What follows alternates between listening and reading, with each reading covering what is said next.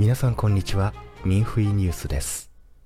2023年11月19日大阪市北区のボランティア祭りで日本のファールンゴン学習者が広報を紹介し中国共産党による迫害の事実を伝えました。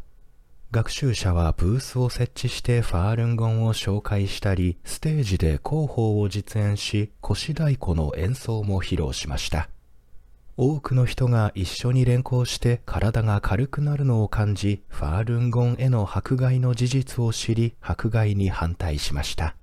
同年11月25日から2日間、埼玉県埼玉市の展示会の健康ブースでファールンゴン学習者がブースを設置してファールンゴンを紹介しました。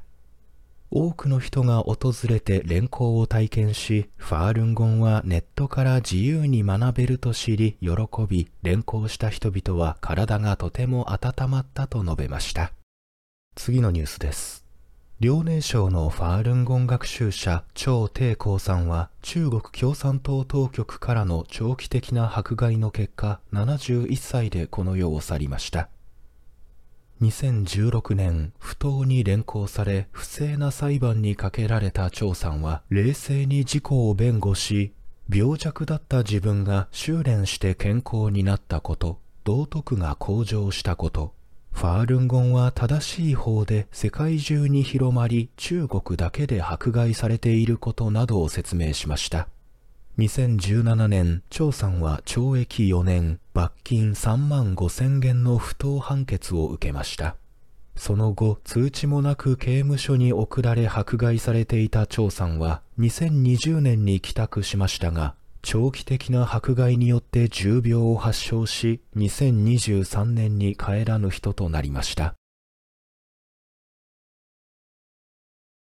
最後のニュースです。オーストリア最大の新聞クローネは2023年10月27日数十億ドルビジネスとしての生体臓器摘出と題する記事を掲載し中国共産党がファールンゴン学習者から生体臓器摘出している犯罪行為を暴きました。記事は中国共産党の公表データと独立調査結果の大きな食い違いを指摘し中国共産党の不可解な説明や主張に疑問を呈しており、さらに中国共産党による迫害の経済的利益だけでなく政治的な理由も分析しました。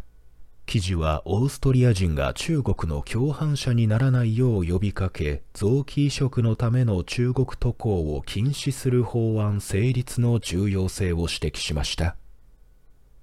ミンフイジャパンがお伝えしました。